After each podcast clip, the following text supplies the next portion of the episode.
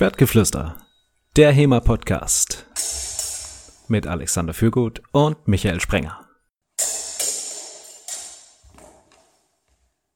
Schwertgeflüster Folge 50 und weil es mal wieder ein Jubiläum ist, haben wir was Besonderes vorbereitet, beziehungsweise ich habe was Besonderes vorbereitet. Ich habe nämlich den Michael dazu genötigt, einen Film anzuschauen in Vorbereitung für diesen Podcast.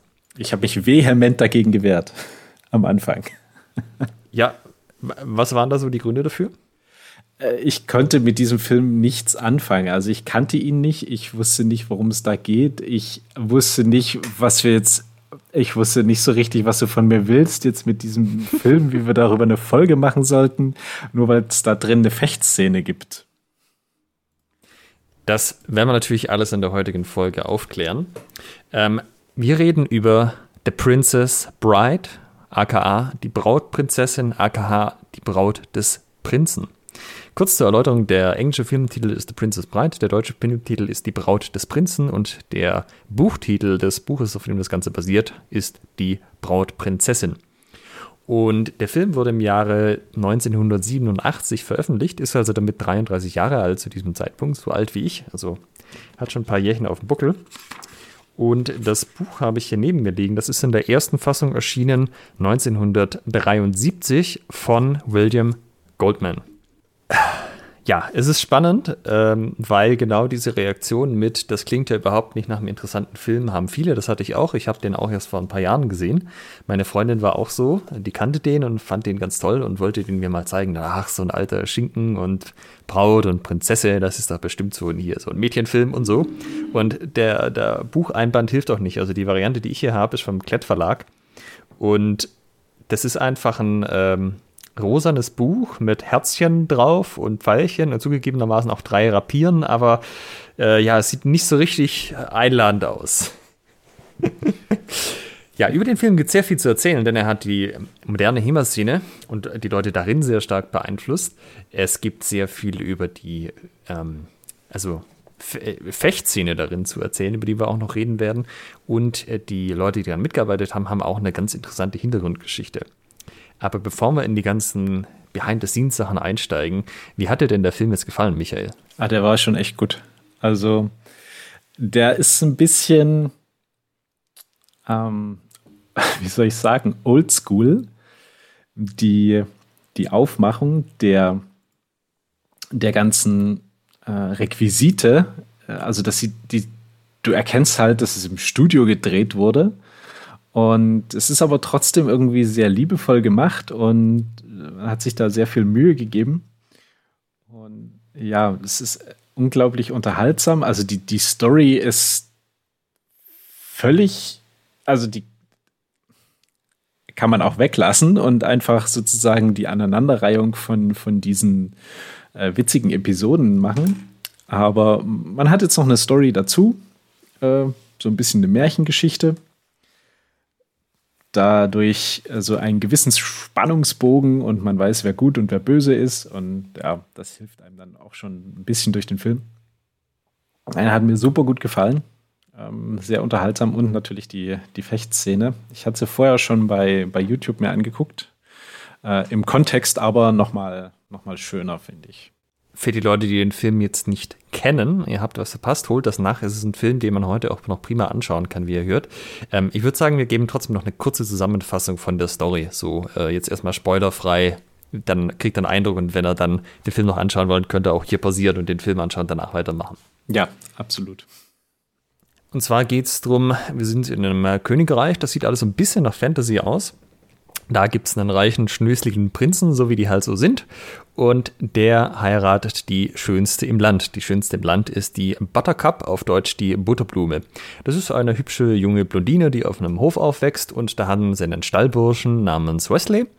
Und wie das halt so ist, Stallbursche, sie verlieben sich ganz arg, aber sie haben beide keine Kohle zum Heiraten. Und dann sagt Wesley, er zieht jetzt aus und guckt mal nach Geld und nach Anstellung irgendwo anders. Dann äh, kommt er nicht wieder, wird auf See gefangen genommen von dem schrecklichen Piraten Dread Pirate Roberts. Und Butterblume, Herz gebrochen, total enttäuscht, äh, stimmt dann zu, dass sie den schnöseligen Prinzen heiratet, weil warum auch nicht, das Leben hat ja eh keinen Sinn mehr. Das ist, ist ein bisschen die Ja? Ist aber davon, äh, so wie ich es verstanden habe, ist sie noch davon überzeugt, dass Wesley auf jeden Fall irgendwie wiederkommen wird. Stimmt doch, äh, stimmt er dort nur unter der Bedingung zu, dass er nicht wiederkommt, oder? Ja, genau. Es war so ein, hm, vielleicht lebt er ja doch noch. Äh, und der sagt, also der Prinz sagt dann, okay, dann schickt man halt Boten in alle vier Richtungen aus. Also Boten auf Boote. Und äh, wenn er bis zur Hochzeit da ist, dann blasen wir das Ganze ab und sonst heiratet das mich halt. Sonst ist er wirklich tot, wenn er dann nicht kommt. Ja. Und das ist so die Hauptgeschichte in diesem Fantasy-Reich. Und eingebettet ist das Ganze in ein Narrativ, dass ein Opa seinem Enkel diese Geschichte vorliest. Und das ist auch im Buch so, wo dann immer mal wieder so Anmerkungen vom Autor kommen, dass er hier eigentlich ein episches Kapitel hatte, aber hat es dann gestrichen, weil er sich dachte, nee, das passt eh nicht so gut. Oder ähm, es so, ja, einfach mal so Sachen weggelassen werden, weil, ja, das war eine ganz wichtige und emotionale Sache für die beiden, aber wenn man das im Nachhinein erzählen würde, das würde einfach nicht so gut rüberkommen.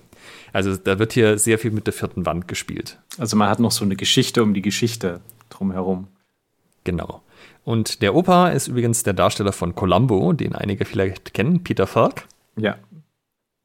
Der, der äh, großväterigste Großvater aller Zeiten. Der verwirrteste Großvater aller Zeiten. Ja. Und das Schöne ist, er sagt halt seinem Neffen genau dieses: so, ja, ich habe hier ein Buch, The Princess Bride, die Brautprinzessin, und der Neffe so, Opa, das ist aber nicht so ein, so ein Knutschebuch, oder? Ja. Und genau das denkt man sich, wenn man halt dieses Buch sieht oder diesen äh, Film zum ersten Mal irgendwie von dem hört. So, ah, Brautprinzessin ist doch so ein Romantik-Chick-Flick-Film da. Naja, jetzt muss sich natürlich jeder selber eine Meinung bilden und den, den Film ansehen, den es auch in den ganzen modernen Medien zum, zum Anschauen gibt. Also zum Beispiel bei Amazon kann man bei Prime, Prime Video ansehen. So habe ich das gemacht. Also man muss ja. jetzt nicht unbedingt oldschool in die Videothek gehen und sich eine DVD ausleihen. Zu Blockbuster. Oder in irgendwelchen HEMA Underground Foren äh, sich, sich da äh, eine Kopie ziehen. Man Kostet auch nicht viel. Ich habe das über Weihnachten auch noch mal gemacht. Das war äh, für die englische Fassung irgendwie 4 Euro oder so. Also das ist völlig okay. Mhm. Er spielt übrigens zu Weihnachten, das heißt, es ist eigentlich auch ein Weihnachtsfilm, auch wenn das in der Fantasy-Welt nicht so richtig Thema ist, aber man kennt es ein bisschen an der Deko im Haus. Und damit ist er ja eigentlich so Die Hard, Stirb langsam, The Princess Bride sind eigentlich ja dann so die zwei Weihnachtsfilme schlechthin, würde ich mal sagen. Ich, ich wollte gerade sagen, wenn ihr sozusagen Stirb langsam geguckt habt, dann könnt ihr am nächsten Tag The Princess Bride gucken. genau. Also ich habe es andersrum gemacht. Erst Princess Bride, dann Stirb langsam, aber ja. Habe ich diese auch so rumgemacht. Ja. Gut, an dieser Stelle würde ich sagen, fangen wir, machen wir das Story weiter. Das heißt, Achtung, Achtung, jetzt kommen die Spoiler. Und zwar, ähm, Butterblume wird dann vor ihrer Hochzeit entführt von einem Trio. Von einem offensichtlichen Gangster- und Meuchelmörder-Trio. Da gibt es einen kleinen, den Sizilianer, es gibt einen sehr großen, Fetzig, den Türken, und es gibt einen Spanier, Inigo Montoya. Und die möchten eine Butterblume mitnehmen, die packen sie auf ein Schiff und dann soll sie ermordet werden an der Stelle, wo sie dann später gefunden wird. Und das möchten sie quasi dem gegnerischen Reich zuschreiben, dass ähm, sozusagen das so aussieht, als hätten die Gegner dieses Landes, in dem sie sind, die Butterblume entführt, hätten sie gemeuchelt und dann gibt's Krieg und so. Und wie man später erfährt, ist das alles von ihrem äh, Ehemann, von, ihr, von dem Prinz Humperdinck eingefädelt, weil der gerne Krieg möchte. Und das irgendwie für eine gute Gelegenheit sieht. Das ist das immer eine feine Sache, ja. Und wie das halt in Filmen dieser Zeit so ist, packen sie sie auf ein Schiff und dann fahren sie erstmal zu den Klippen des Wahnsinns. Was man also macht. Und dann äh, der, der Große, der Türke, der Fetzig, der äh, packt, da hängt quasi ein großes Seil runter, da klettern sie dann so nach oben und alle anderen hängen sich einfach an den dran, weil der so groß und mächtig ist zieht er die anderen einfach mit nach oben. Und ihnen ist vorher schon aufgefallen, dass sie von einem anderen Schiff verfolgt werden. Und es kommt dann ein schwarz gekleideter Herr, der verdächtig wie Zauber aussieht, unten auf dieser Insel an und fängt an, hinter denen das Seil hochzuklettern. Also er ist dann ganz allein auf seinem Schiff hinterhergefahren, um sie, äh, hat sie auch sozusagen aus dem Nichts heraus aufgespürt, ganz plötzlich, und dann alleine verfolgt. Bis zu den Klippen des Wahnsinns wo er jetzt das Seil hochklettert. Dann kommt, dann kommen die anderen oben an, also unser Gangster-Trio Trio mit der Butterblume. Und was macht man natürlich, wenn einer am Seil hinter einem herklettert? Man schneidet das Seil durch. Ganz genau. Und jetzt könnte man meinen, ah, verdammt, jetzt ist die Story zu Ende, aber nicht ganz. Sie gucken dann nämlich über die Klippe, weil nicht wie heute hier in Filmen, man denkt schon, der wird tot sein und läuft dann weiter und dann ist es doch nicht, sondern man guckt nach, ob er auch wirklich am Boden zerstellt ist. Stellen dann aber vor, fest, nein, ist er nicht. Er hat rechtzeitig das Seil losgelassen, sich an der Klippe festgehalten und klettert ihn jetzt hinterher. Nicht besonders schnell, aber stetig, weil es natürlich einfach mit so einem Seil da hochzuklettern. Und das ist dann aber irgendwie dem Gangster-Trio ein bisschen zu, oh, jetzt dauert jetzt ja ewig, bis der Typ da hinterhergekommen ist. Und aber so richtig wollen sie ihn jetzt auch nicht auf ihren Fersen haben. Und sie entscheiden dann, äh, sich aufzuteilen. Nämlich äh, zwei, Fetzig und der Sizilianer, sozusagen äh, mit der Butterblume abzuhauen. Und Inigo Montoya bleibt da um, ja, um den Verfolger auszuschalten, oder? Ganz genau. Der soll, den, der soll den aufhalten und kalt machen. Das ist ein klarer Befehl vom Sizilianer, also passiert das auch so. Dauerhaft aufhalten. Ja. Wir sind ja, glaube ich, immer noch in den ersten, weiß nicht, 20 Minuten oder so des Films. Und das ist dann letztendlich auch der Anlass für die großartigste Duellszene aller Zeiten, die, die man äh, auch bekannt als das gesprächige Duell, The Chatty Duel. Äh, Inigo steht dann nämlich oben an dieser Klippe und guckt runter. Und dann sieht er der anderen hochklettern, dann packt er schon mal seine, seine Waffe aus, das ist ein Rapier, macht so ein paar Bewegungen in der Luft, macht sich so ein bisschen warm und bereitet sich auf das Duell vor. Dann guckt er nochmal runter, stellt fest, ach, das, der andere ist immer noch nicht besonders weiter. Und da wird er ein bisschen ungeduldig. Und dann sagt er, hey, kannst du ein bisschen schneller machen? Und dann hängt der andere so und meint so, ja, nee, das schon, auch wenn es nicht so aussieht, schon ziemlich anstrengend.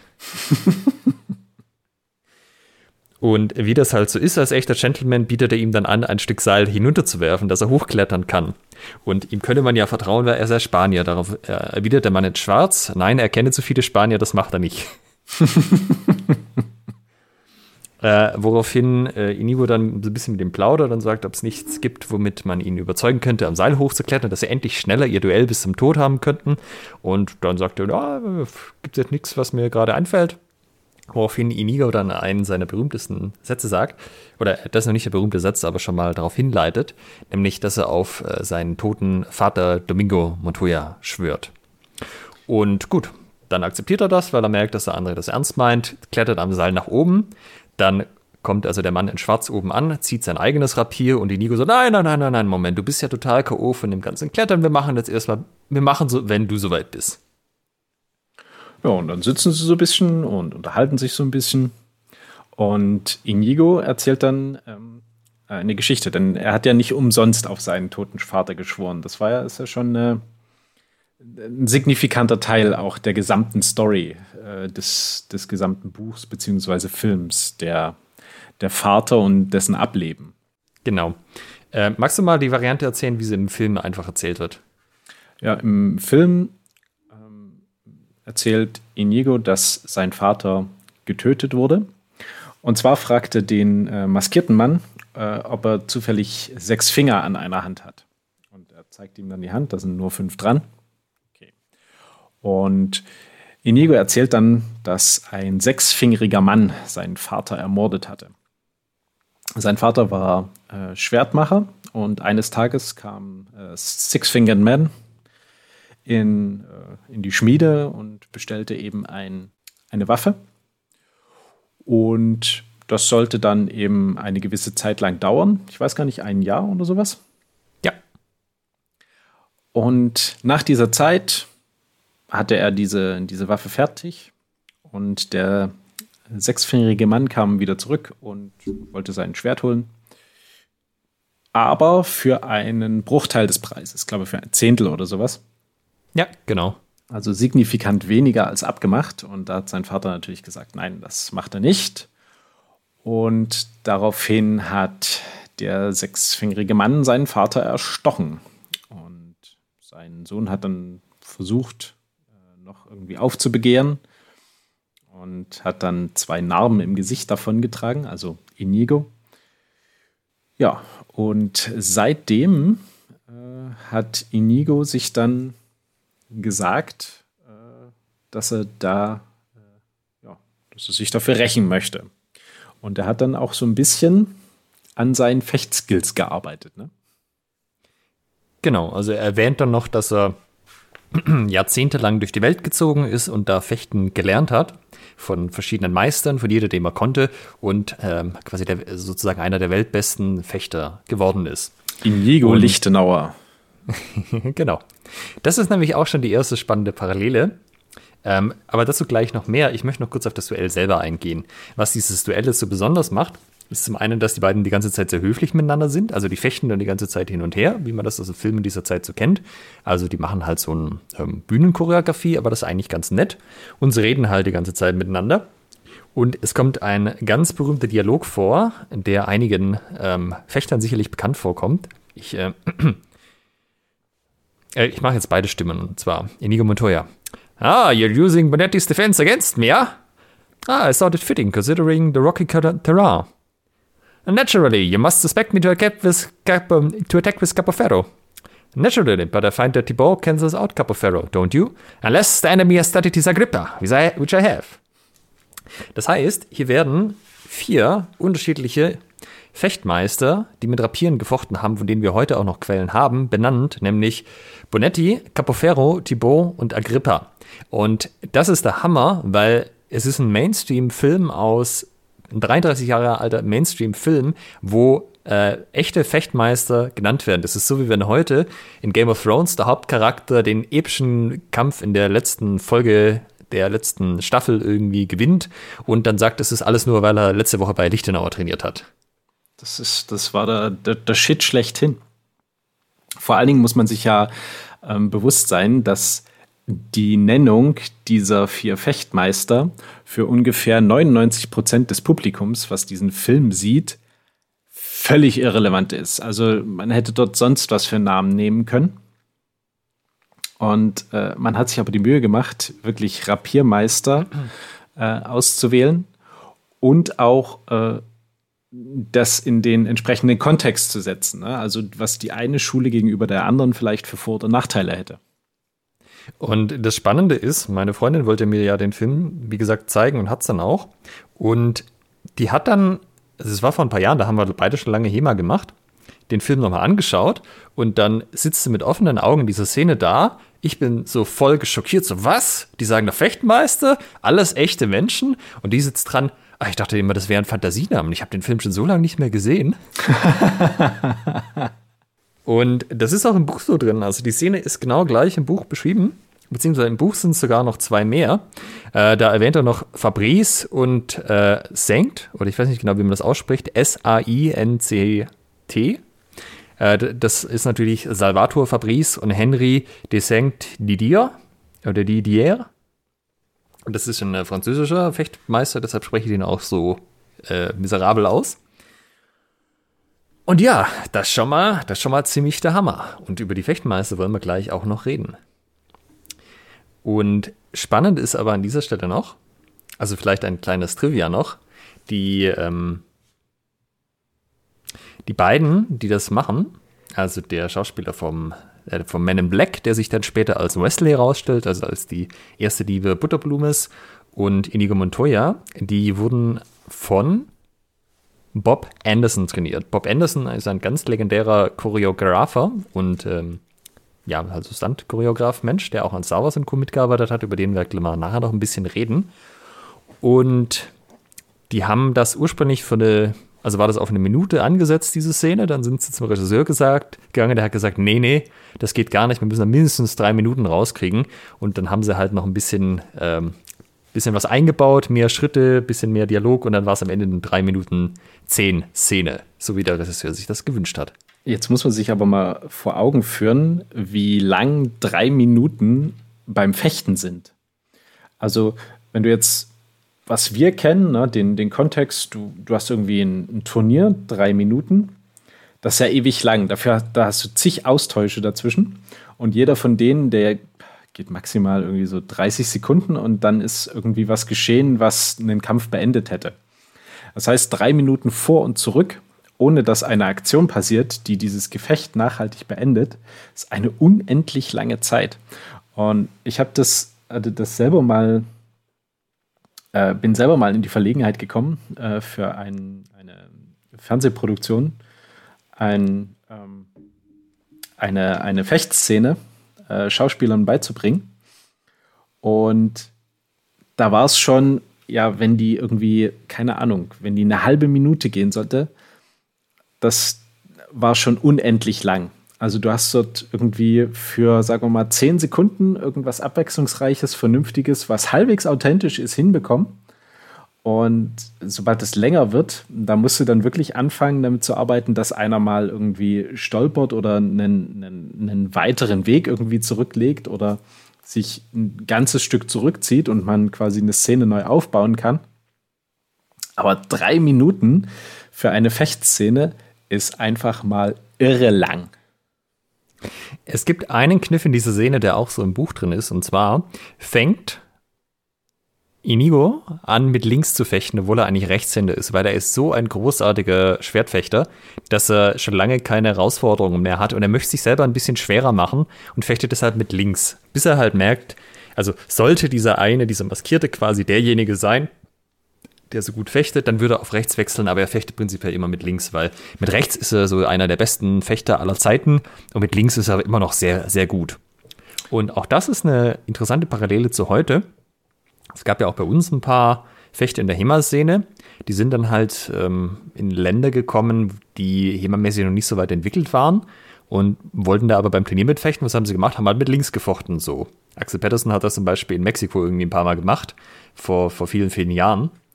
Und äh, ja, genau das gleiche hier halt auch so. Ja, er fühlt sich unterfordert, was mache ich? Dann fechte ich halt mit links. Äh, man muss dazu sagen, der äh, The Masked Man, also der Man in Black, äh, ficht auch mit links. Also sie fangen beide an, mit links gegeneinander zu fechten. Fand ich als Linkshänder natürlich ganz großartig. Ja, in dem Buch ist es auch so schön beschrieben, wie Inigo sich dann freut. Ach, ist das toll. Meine schwache Seite gegen seine starke Seite. Vielleicht habe ich dann endlich mal ein bisschen Herausforderung. Mhm.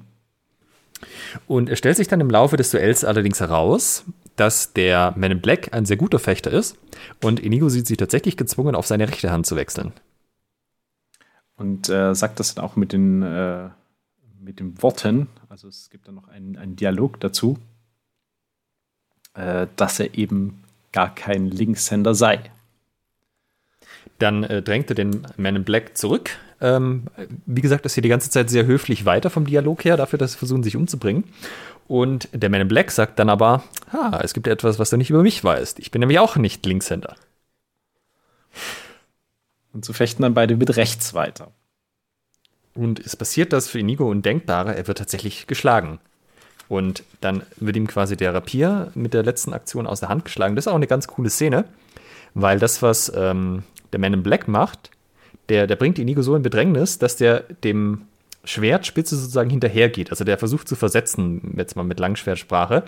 Und ähm, der Man in Black wechselt dann die ganze Zeit durch. Der macht so einen Durchwechsel links, rechts, oben, unten und so weiter. Und der andere kommt gar nicht mehr hinterher mit den Augen, versucht nur noch zu versetzen. Und es ist auch, ja, was äh, eine ganz typische Szene, die man hat, wenn man irgendwie Leute so weit bringt, dass sie komplett überfordert sind, dass sie nur noch deine, deine Spitze jagen und dann hast du, dann kannst du fast alles mit ihnen machen, weil sie nicht mehr zu dir fechten. Und dann wird er entwaffnet. Dann kniet er sich hin, äh, gibt nochmal ein letztes Stoßgebet zu seinem Vater, dass es ihm leid tut, sozusagen, dass er sich nicht rächen konnte und erwartet dann, dass der Man in Black ihn kalt macht. Das wäre ja aber für diesen wunderbaren Film eine viel zu brutale Szene. Ähm, da war ja schon brutal genug, dass äh, angedroht wurde, die Butterblume umzubringen. Äh, es geschieht dann natürlich nicht. Ja, mit der schönen Begründung, dass das, äh, wenn er ihn jetzt umbringen würde, das wäre so, als würde er ein schönes Kunstwerk zerstören. Das würde ja nicht gehen. Ja. Also schlägt ihn einfach bewusstlos und geht dann weiter. Und äh, rennt dann jetzt den, den dreien, also Butterblume, Fetzig und dem Sizilianer hinterher. Genau, und ähm, die Ausbildung von Inigo wird im äh, Film nicht so genau beschrieben, aber im Buch ist sie noch eine ganze Stelle mehr drin. Und zwar ist die Hintergrundgeschichte so, dass Inigos Vater einer der besten Rapierhersteller des Landes ist. Aber der ist Künstler. Der möchte nicht Stangenware machen, sondern der möchte die Herausforderungen haben. Und ähm, der hat einen alten Freund von sich, den Jeste. Der Jeste wohnt in Madrid und Jeste stellt Rapiere her für, äh, für reiche Leute und auch für normales Volk. Und an dem kann man auch besonders gute Rapiere bestellen. Jeste selber kann auch gute Rapiere herstellen, aber kann nicht die besten Rapiere herstellen. Und er kommt dann immer so einmal, vielleicht auch zweimal im Jahr zu Domingo Montoya, also zu Inikos Vater, und sagt, er hat da so einen schweren Auftrag, der ist so anspruchsvoll, den kann er selbst nicht lösen, ob Domingo ihm nicht einen Rapier dafür machen könnte. Und Domingo möchte aber weder das Geld, er möchte nicht den Ruhm, er möchte nur eine Herausforderung, er möchte etwas Anspruchsvolles herstellen können. Auch das übrigens eine spannende Parallele zu Leuten, die heute hochklassige scharfe Schwerter herstellen. Ja. So dieses, ah oh nee, da habe ich keinen Bock drauf. Ah, das, das klingt spannend, ja, das würde ich machen. Ja.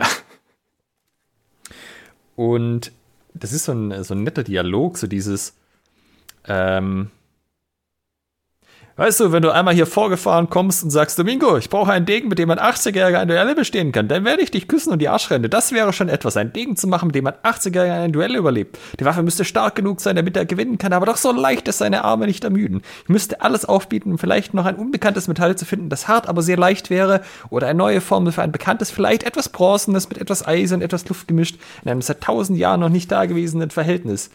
Deine stinkenden Schüsse würde ich dir küssen für so eine Chance, aber dicker Gäste. aber ein stupiden Ding mit einem dummen Juwelen in stupiden Initialen, damit ein Idiot von einem Italiener von seiner stupiden Matresse wichtig tun kann? Nein, das mache ich nicht. das ist leider im Film nicht vorhanden, dieser äh, wunderbare Dialog.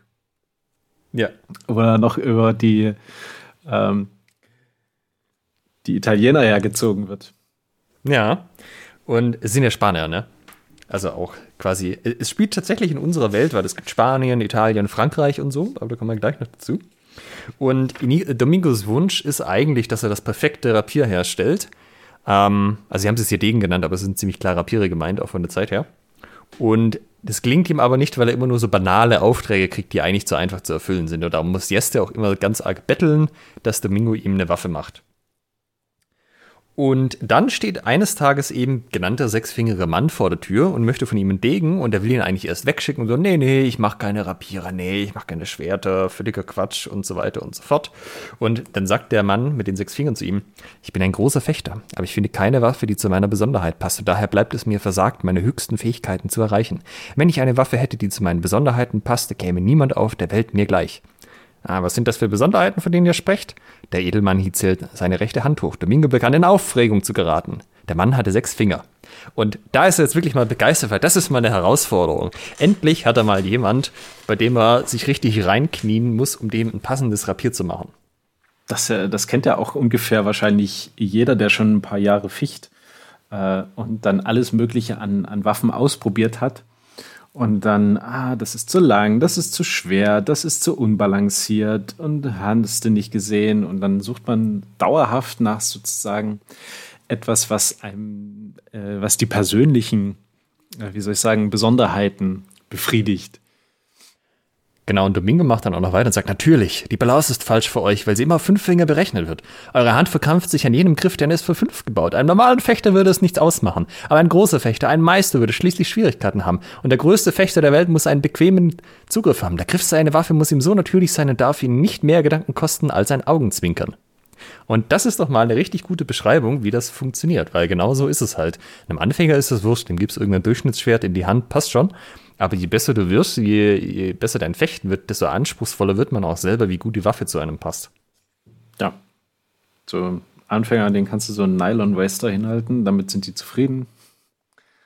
Wo dann der, der hochklassige Fechter, Meister der Kunst, sagen wird, pa, lächerlich. Ja, und ist ja auch okay zum Anfang. Ähm, nur irgendwann sieht es halt ein bisschen anders aus. Und äh, ja, wir hatten das ja schon, das dauert ein Jahr, den herzustellen. Und bei Jeste läuft es so 50% Anzahl und dann kommst nach einem Jahr wieder, dann kriegst du eine Waffe.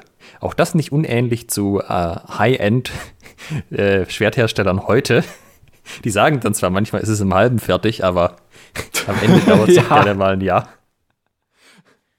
Ja. Und dann wird ganz schön beschrieben, wie er halt an diesem Schwert rumbaut. So, ja, ein Jahr lang, wo mal der Griff stimmte, aber die Balance nicht, dann stimmte die Balance, aber die Schneide war zu stumpf. Dann wurde die Schneide geschliffen. Ah, das warf dann die Balance um, dann kam die Balance wieder, aber dann war die Spitze zu dick, dann gewann ihre Spitze ihre Schärfe zurück, da war die ganze Klinge zu kurz, dann musste man gerade nochmal von vorne anfangen. Und auch das ist halt genau die Geschichten, die ich von, zum Beispiel von Lukas von uns äh, immer zu hören kriege. Ähm, also ich bin ja sozusagen ein bisschen näher dran an Leuten, die privat aus reiner Lust an der Laune Schwerter herstellen, aber das ist genauso dieses, ja, und dann im Endeffekt bist du die ganze Zeit am Schleifen, dann marschieren ein bisschen was und ah, dann stimmt die Balance nicht mehr, dann versuchst du mit dem Knauf wieder was zu machen, aber auch da kam es schon vor, so dieses, ach scheiße, ich habe die Balance versaut, ich mache das ganze Ding weg, das bringt zu nichts mehr. Ah nee, okay, ich kann noch ein langes Messer draus machen. also ich weiß nicht, woher der Autor das alles wusste, aber das ähm, Vielleicht interpretiere ich da jetzt auch viel rein, aber das ist schon irgendwie ein tiefes Verständnis von dem, wie Fechter mit ihren Waffen umgehen und wie sie das auch sehen, jetzt egal, was genau die fechten. Ja, und wie äh, Hersteller sozusagen mit den, bei der Herstellung mit den Waffen umgehen. Ja. Und ja, dann kommt der sechsjährige Mann irgendwann wieder, eben das Ganze mit, der möchte nicht so viel bezahlen und der Domingo möchte den Säbel aber, äh, den, den Rapier aber auch nicht rausgeben für weniger. Und der letzte Satz, den Domingo zu dem Sechsjährigen spricht, finde ich auch ganz schön, weil den kann man auch in HEMA-Kreisen garantiert mehrfach zitieren und immer wieder verwenden. Ihr seid ein Feind der Kunst und ich bemitleide eure Ignoranz. Das waren die letzten Worte, die er je sprach. Ja. Also aufgepasst, falls ihr mal wieder irgendwie in eine Diskussion über Kampfsport und Kampfkunst geratet ähm, und ihr habt es da mit einem absoluten Hardliner der Kampfkunst zu tun. ja, die, die, die True Art äh, TM beschmutzt, ja, kann es genau. auch mal ganz schnell vorbei sein. Ja, und dann versucht äh, du ähm, Inigo, ihn ja noch aufzuhalten, ist natürlich ein Kind, klappt nicht, aber er behält den Rapier, den Spezialrapier für den Sechsjährigen. Und Inigo zieht dann aus und bereist die ganze Welt, oder also die Welt heißt in diesem Fall Europa, und äh, geht halt, lernt halt von jedem Fechtmeister, von dem er kann. Und auch das ist eine interessante Parallele zu dem, wie das ja tatsächlich ablief. Wir haben ja sowohl von Lichtenauer die sehr knappen Beschreibungen, dass der halt durch die Lande gezogen ist und ähm, die Kunst nicht erfunden, aber zusammengetragen hat. Von Fiore wissen wir auch entsprechende Dinge, dass der quer durch Norditalien und Süddeutschland gereist ist und da von Leuten gelernt hat und so. Und dieses, äh, die, die Leute reisen rum, ist ein ganz, ganz übliches Motiv. Ähm, was dann später so in Richtung 16. Jahrhundert Fechtschulen auch ein, ähm, eingebaut war in das System. Ja, wenn du quasi einen bestimmten Rang erreicht hattest und sozusagen selber Fechtmeister wurdest, musstest du auf die Walz gehen. Also ich glaube, es hieß nicht Walz, aber lief im Endeffekt auf das Gleiche raus. So, du musstest irgendwo in die Welt ausziehen für ein paar Jahre und durftest nicht dahin zurückkommen, wo du warst. Das war natürlich ein praktisches System, weil du dann auch nicht dir deine eigene Konkurrenz rangezogen hast. Wenn du Fechtmeister in der Stadt warst, jetzt zum Beispiel Nürnberg, willst du ja nicht, dass da fünf andere Fechtmeister dann auch noch da sind, sondern du willst selber ja davon leben können, dass du da Fechten unterrichtest und Fechtschulen machst und so. Aber so dieser Aspekt des Reisens und von vielen Leuten lernen und äh, sich mit vielen Leuten auch messen und so, ist in den historischen Quellen auch ganz zentral. Und ist auch heute noch gern wieder praktiziert. Also die HEMA-Community ist, nehme ich zumindest, wenn sie denn darf, als sehr reisefreudige Community wahr, ähm, wo man versucht, sich von auch von vielen irgendwie was zeigen zu lassen und dann die eigenen Fähigkeiten zu verbessern. Ja, und Inigo verdient sich dann auch sein Geld damit, dass er da, wo er hinkommt, ähm, den Lokalmatador herausfordert, also den lokalen Fechtmeister, äh, dann drauf wetten lässt, sich mit ihm duelliert, dann entwaffnet er ihn und dann kassiert er quasi das Geld.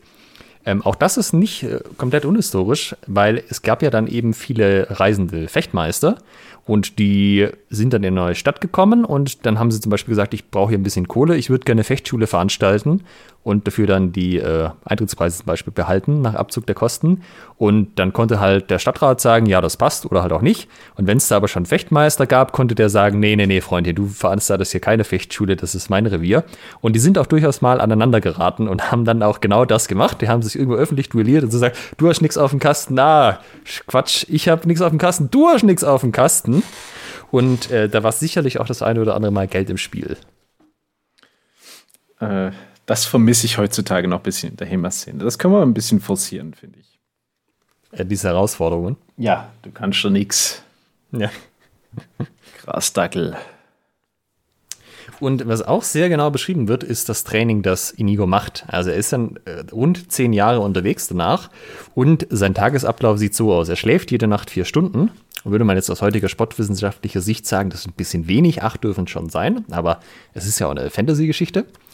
Und zwei Stunden am Tag presst er Steine, öfter so groß wie Äpfel, und das macht er, um seinen Griff zu stärken, dass er den Rapier besser halten kann, weil er ist ja auch, ja, ist ein Spezialrapier. Ähm, dann macht er nochmal zwei Stunden am Tag Springen, Ausweichen und Beinarbeit, dass, äh, dass er gute, schnelle Beinarbeit hat. Und nochmal zwei Stunden am Tag rennt er, also geht laufen, geht rennen, sprinten, damit seine Beine nicht nur schnell, sondern auch stark würden. Und den Rest der Zeit hat er dann gefochten.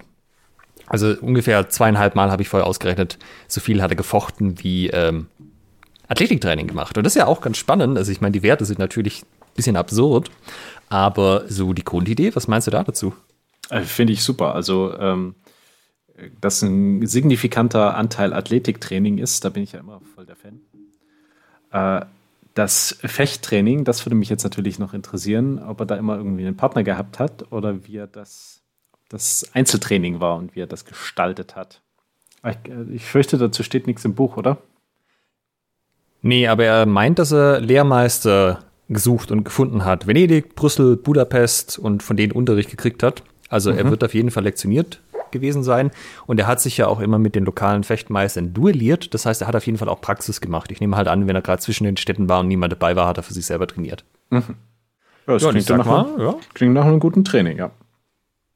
Genau, also ich meine, also wenn man, wenn man die Stundenanzahl ein bisschen runterschraubt, ein bisschen mehr äh, Ruhephasen dazwischen packt, ich glaube, also wenn man so trainiert, ich glaube, da kommt schon was raus. kommt schon was raus.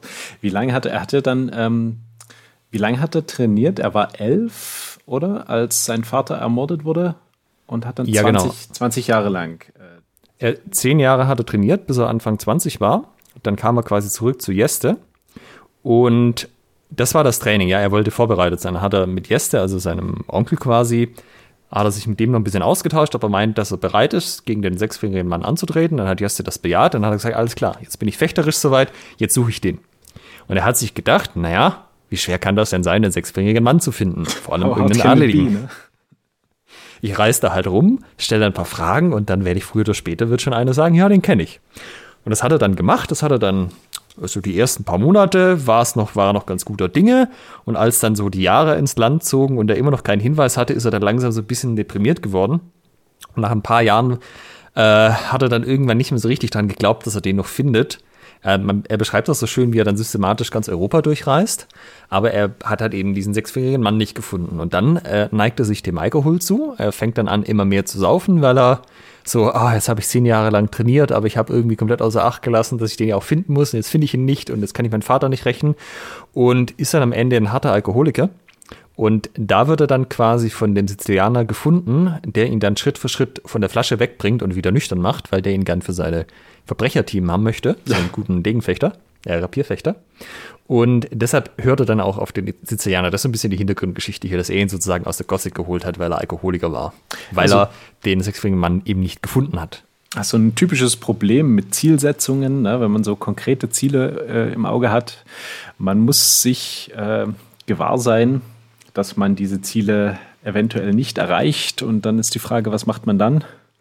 Aber genauso muss man auf dem Schirm haben, dass man diese Ziele vielleicht erreicht und dann muss man sich fragen, was macht man dann? Ja, vielleicht kennt der eine oder andere auch den, das Buch Rumo von Walter Mörs, wo es auch einen Fechtenmeister gibt, der heißt Uschan de Luca, der ein ähnliches Problem hat.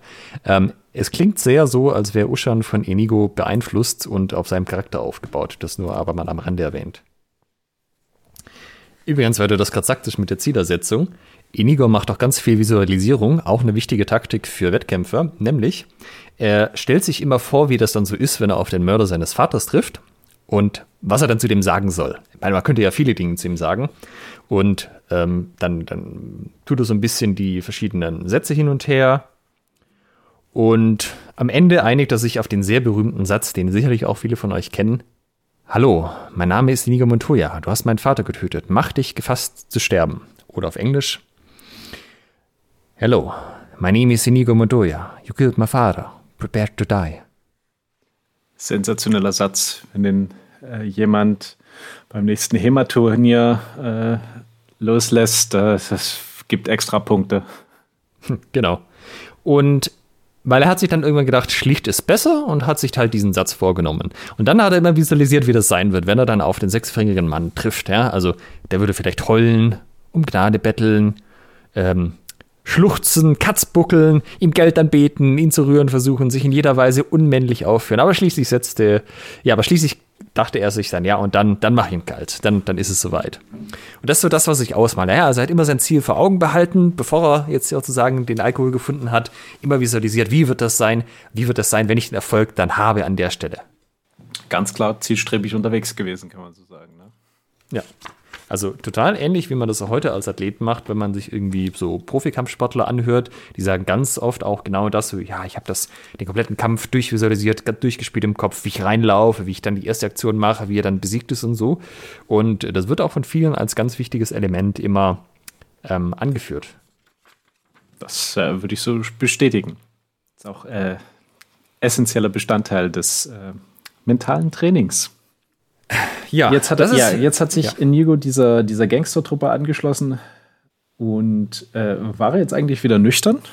Oder ist ja, also, also solange, er bei den, solange er bei den Gangstern war, war er nüchtern.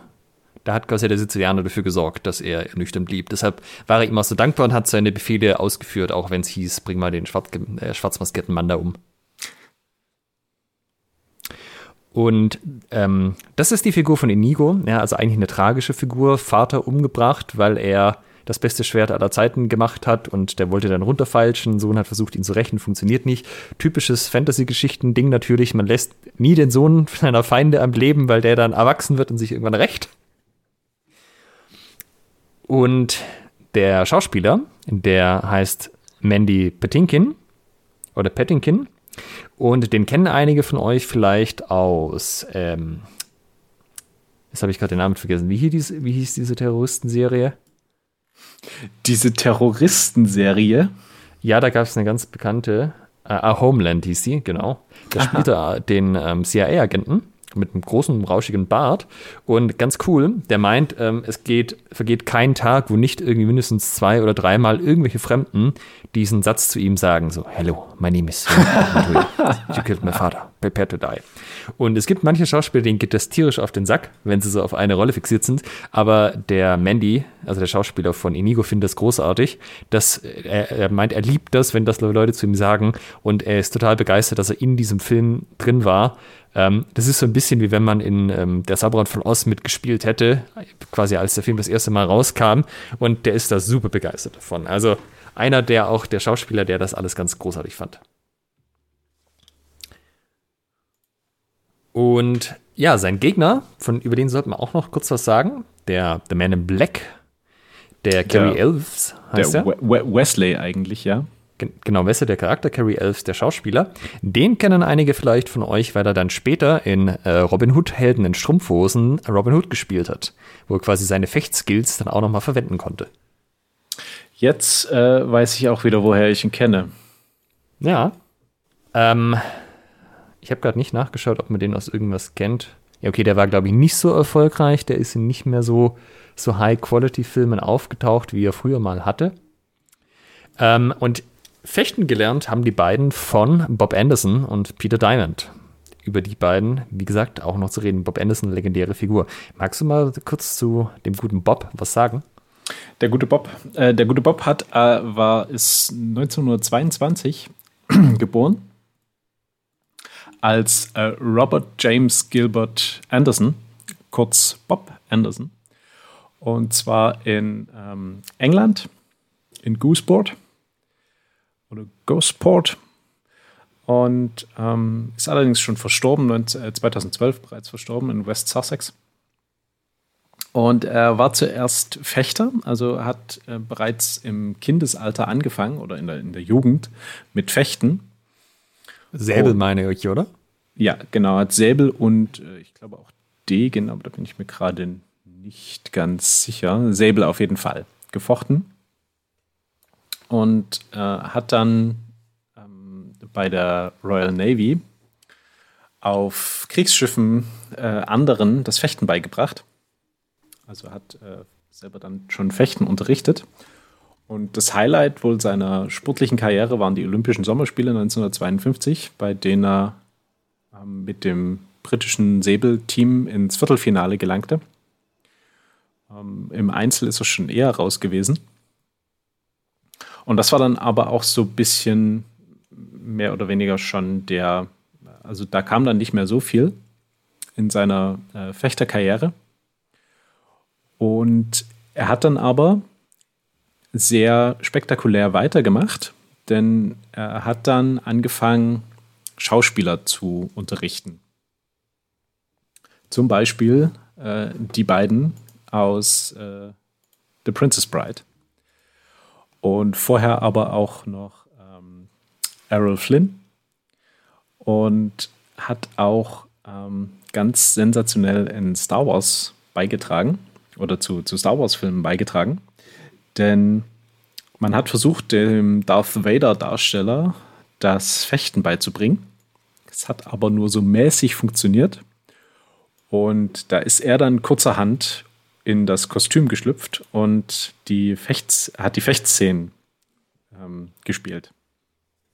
Also ich glaube nicht alle, oder?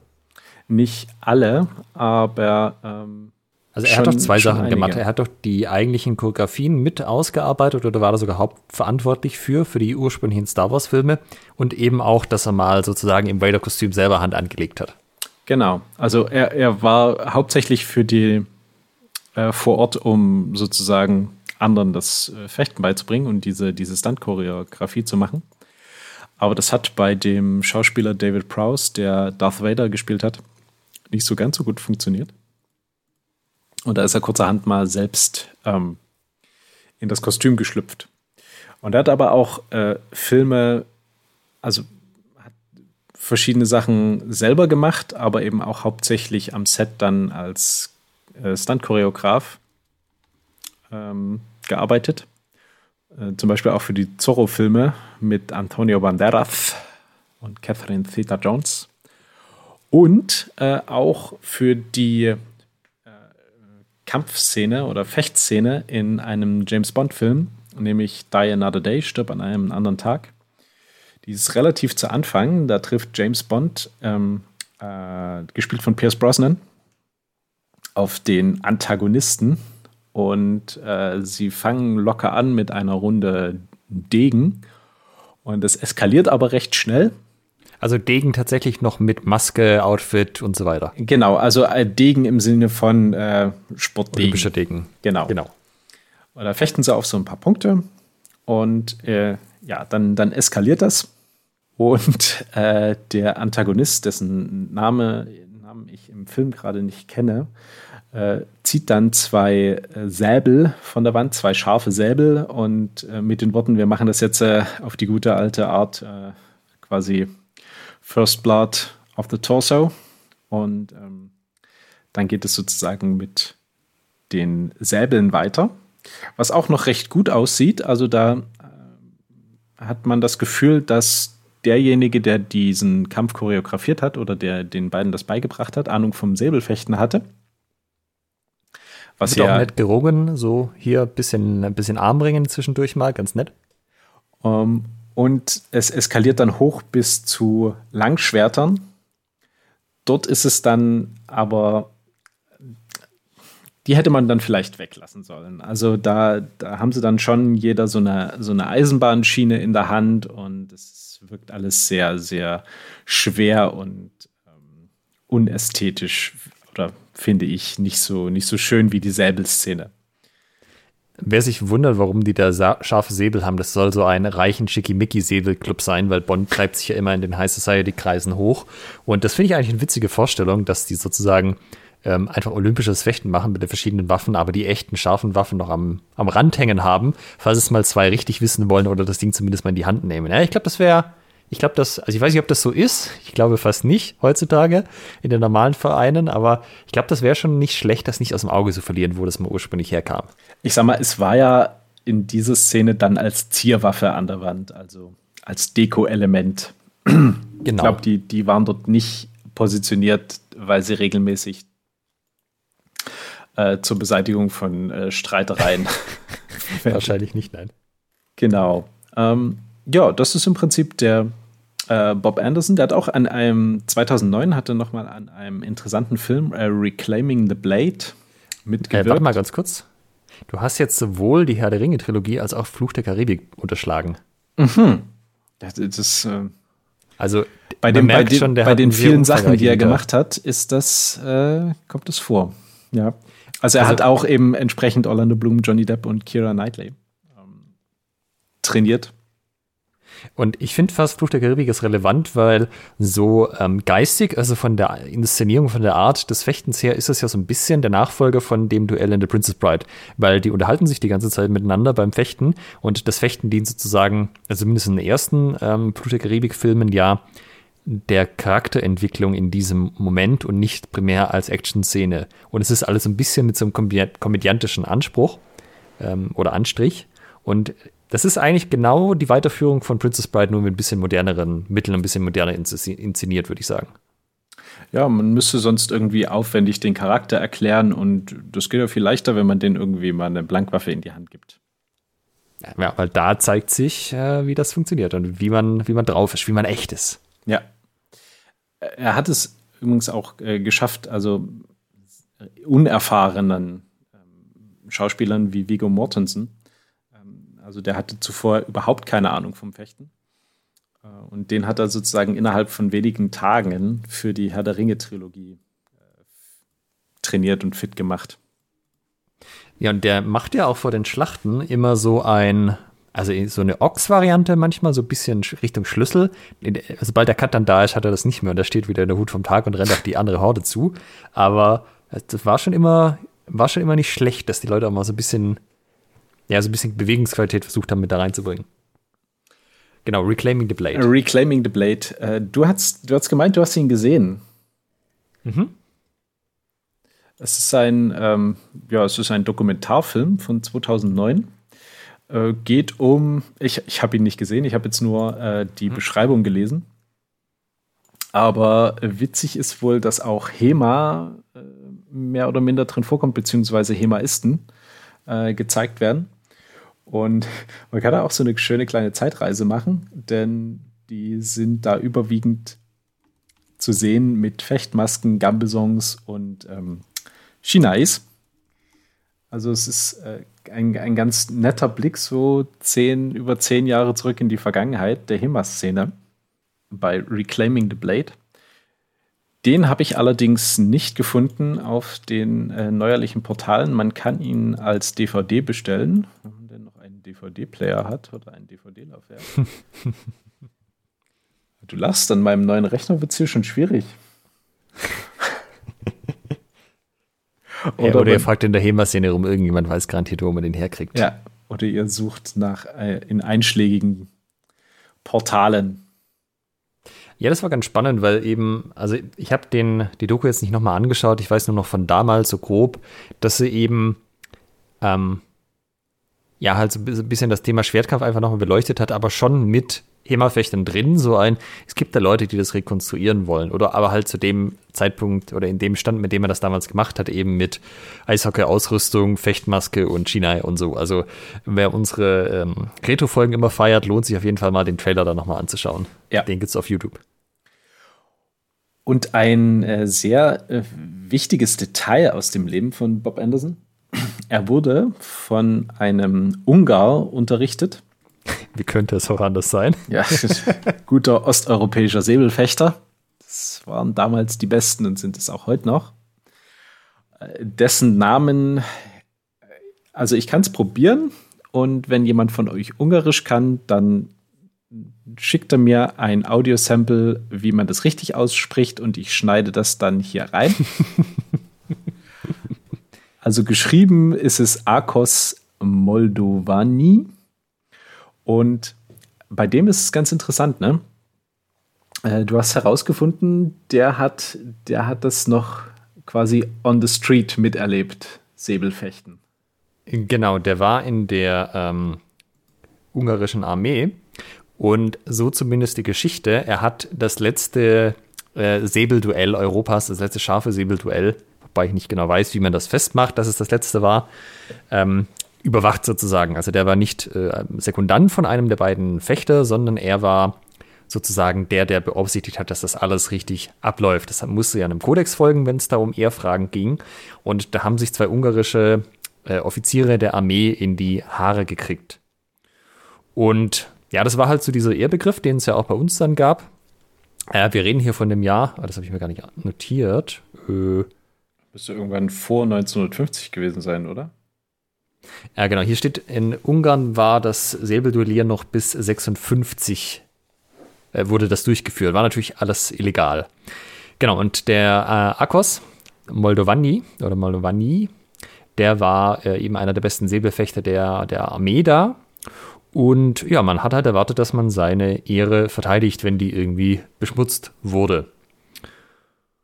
Und ähm, ja, also ich meine, wer sich ein bisschen mit der ganzen Duellkultur auseinandergesetzt hat, es war jetzt nicht immer so, dass man irgendwie sich schwer verletzen musste oder den anderen schwer verletzen musste, um seine Ehre herzustellen, was ja einer der Gründe war, warum zum Beispiel Fiore meint, hey, wenn du mal ein Duell hast, dann mach das einfach im Harnisch, das ist viel sicherer. Dann, dann machst du so ein bisschen Harnischfechten und dann gibt einer auf und dann, dann war's das. Und sozusagen, wenn nicht das, was dir, was du damit klären willst, also wenn das jetzt keine Rechtsfrage ist, sondern nur so eine Ehrenfrage, dann haben beide die Ehre hergestellt, passt schon. Aber bloß fechten, das ist ja viel zu gefährlich, weil da machst du einmal was falsch und dann fehlt dir irgendein Körperteil oder bist tot oder so. Und ja, also diese Geschichte, wir verlinken das mal in den Show Notes. Gibt es einen geilen Artikel auf Psychology Today, äh, der das auch sehr schön formuliert. Ich möchte das jetzt nicht komplett wiedergeben, nur ähm, Now, duels were strictly illegal, so it was imperative that the police would have to be informed, so that they could cordon off the area of the duel and make sure that no one was offended by such an illegal spectacle. the chief of police duly had the town hall surrounded by armed officers to keep the public at bay. Ja, also höchst illegal die, Duelle, darum, die Duelle. Darum hat man dem, der Polizei Bescheid gegeben, dass die auf jeden Fall das Areal absperren, dass die Öffentlichkeit das äh, auf keinen Fall sehen kann. Nicht Und, etwa, dass sie das Duell verhindert. Nein, ja. nein, nein. Ja, das ist halt so ihr Begriff, was sich mit dem dann deckt, äh, was die Leute gemacht haben oder nicht. Da können wir auch über Deutschland mal irgendwann noch eine Folge machen. Das ist ganz spannend. Und ja, das war wohl immer so, dass halt der Arkos dann, wenn er mal ein paar Bierchen getrunken hat und die Leute wollten es hören, dann hat er halt die Geschichte erzählt, wie das damals war beim letzten äh, Säbelduell Europas. Und ja, das hat halt alles so einem strikten, strikten Formen gefolgt, wie das alles ablaufen musste. Und zum Beispiel waren die Offiziere von der Hüfte auf, aufwärts nackt bis auf etwas Polsterung unterm, unter dem Arm, unter der Achsel, weil da eine Arterie entlang läuft. Und ähm, ja, das ging halt, also laut dem Artikel geht, ging es darum, dass man die ähm, Wunden, die jemand hatte, sofort gesehen hat, dass man ähm, ja, dass man halt nur so weit gegangen ist, wie man auch gehen wollte und nicht weiter. Und dass ein Doktor noch die Waffen abgewaschen hätte, mit äh, quasi desinfiziert, dass die schön sauber gewesen wären weil das wäre ja peinlich, wenn man nach dem Duell an einer Infektion stirbt und solche Späße. Und ja, die haben dann mit Duellsäbeln gefochten. Der Arkos hat die beiden dann zur Mitte gebeten und hat gefragt, ob sie nicht sich doch noch äh, die Hände schütteln und die ganze Sache vergessen wollen. Natürlich macht man das nicht, weil da wäre die eigene Ehre auch zerstört, aber der Form halber muss das natürlich gefragt werden, ob man nicht doch noch äh, sich zurückziehen will. Ja, und da gibt es halt diese äh, französischen Befehle, die ich außer en garde jetzt nicht aussprechen versuchen werde. Dass man sozusagen sich bereit macht und fechtet und äh, dann geht, geht's los.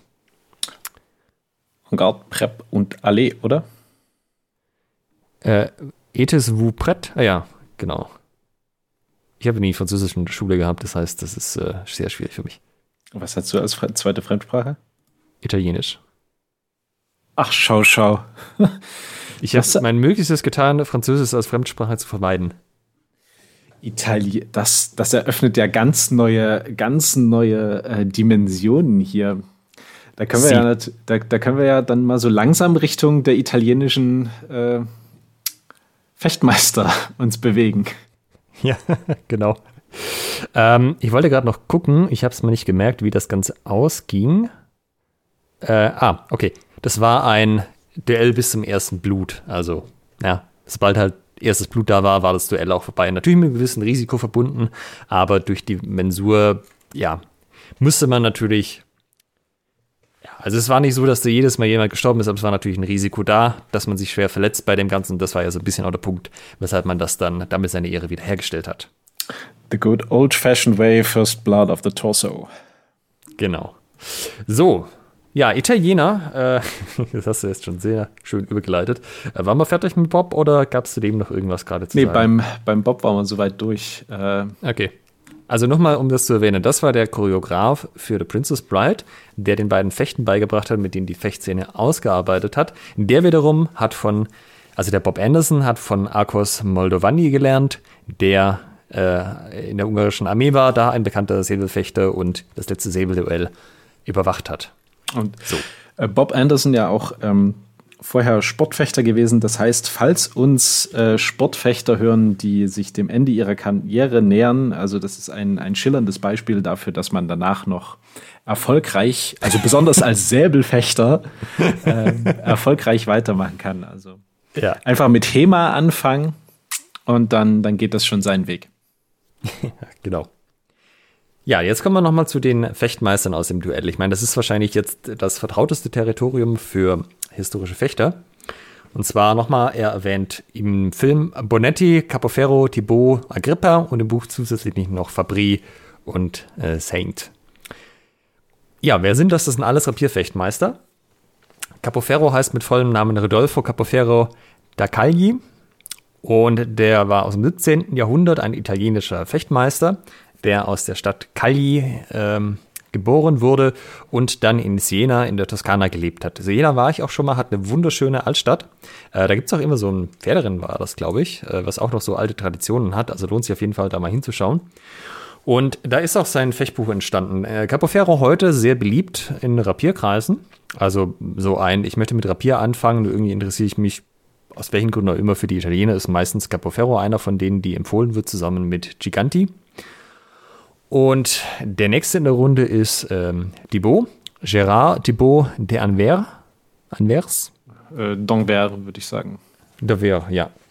Der, äh, von dem wissen wir, wann er gelebt hat, nämlich 1574 äh, bis 1629, also auch 17. Jahrhundert. Das war ein Holländer. Und der stand aber in der Destresa-Tradition des Rapiers äh, aus Spanien. Wir werden auch sicherlich nochmal eine Disziplin des historischen Fechtens Folge machen zum Rapier. Da gehen wir auf die ganzen Sachen nochmal ein bisschen ausführlicher ein, auf die verschiedenen Stile.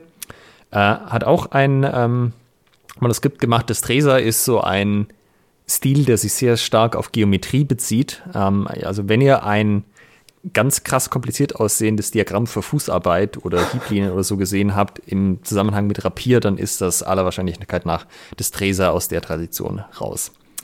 Äh, dann haben wir Agrippa, Camillo Agrippa.